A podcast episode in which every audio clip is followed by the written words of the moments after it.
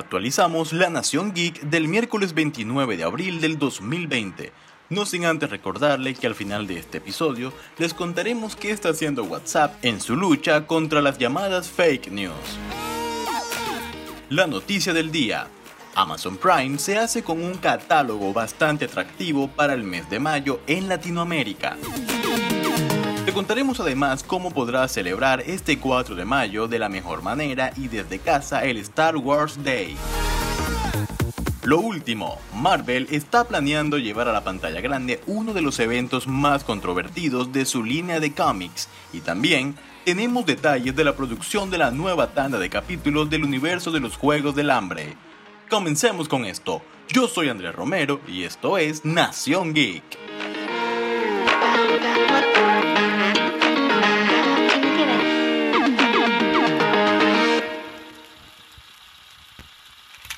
Se acabó abril prácticamente. En breve llegará mayo y en sus primeros 11 días, al menos aquí en Colombia, seguiremos en cuarentena.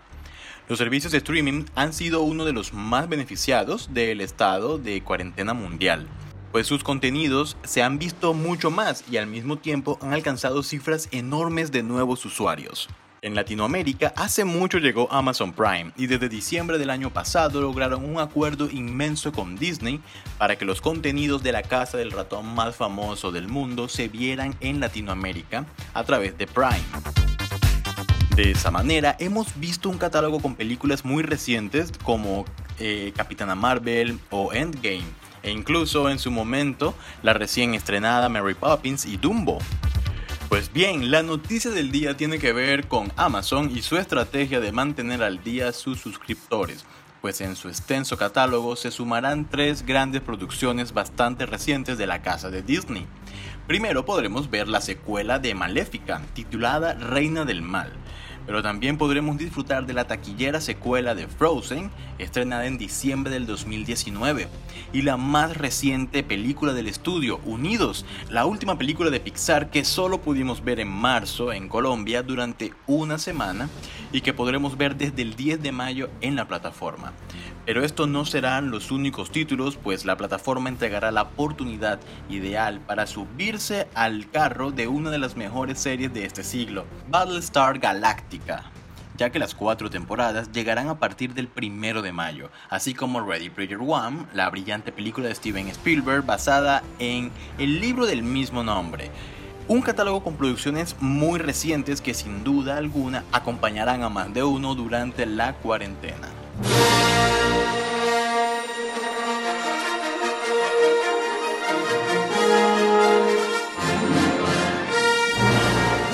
Para muchos de nosotros el 4 de mayo es un día de celebración total, y es que desde el 2011 los fans de Star Wars dedicamos ese día a homenajear una de las obras espaciales más brillantes de todos los tiempos.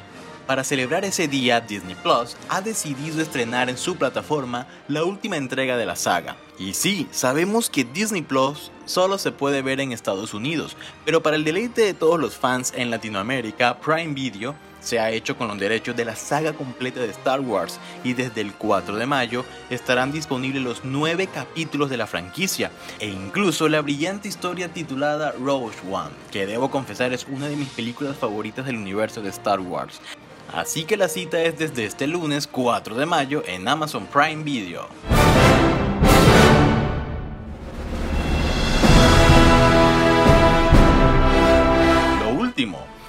A lo largo de los años hemos podido leer muchos eventos en los cómics, pero sin duda Ultimatum es uno de los más controvertidos y parece que podría llegar a las películas de Marvel aunque probablemente no será una adaptación directa ya que harán algo parecido con la era de Ultron y Civil War, que usaron los títulos de las historias pero las hicieron funcionar en el universo cinematográfico de una forma muy diferente. Ultimatum fue una serie limitada de 2009 del escritor Jeff Love y el artista David Finch. Reunió a los héroes principales del universo Ultimate, como los Avengers, Spider-Man, los X-Men y los Cuatro Fantásticos. En esta historia, Magneto, buscando venganza por la muerte de sus hijos, Bruja Escarlata y Quicksilver, invirtió el campo magnético de la Tierra, causando desastres naturales en todo el mundo. El evento generó críticas por sus numerosas muertes, lo que ayudó a preparar el escenario para la próxima era de la línea de cómics Ultimate. Este evento podría atraer a muchos de los grandes personajes que quieren utilizar en Disney. Cuando Disney compra Fox, recuperó a personajes muy interesantes para las películas de Marvel como los X-Men y los Cuatro Fantásticos. Se adapta en Ultimatum, los villanos principales serían Magneto y Doctor Doom, aunque probablemente no veamos tantas muertes, quizá lo usarán para acabar con algunos héroes que llevan algún tiempo en el UCM, como por ejemplo Thor, eh, la Bruja Escarlata o Doctor Strange. Realmente podría ser un escenario muy viable para las nuevas fases del universo cinematográfico de Marvel, teniendo en cuenta pues la adquisición de Disney de los nuevos personajes ya mencionados. Así que esperemos a ver qué puede pasar ahora que arranquemos oficialmente con la nueva fase del UCM.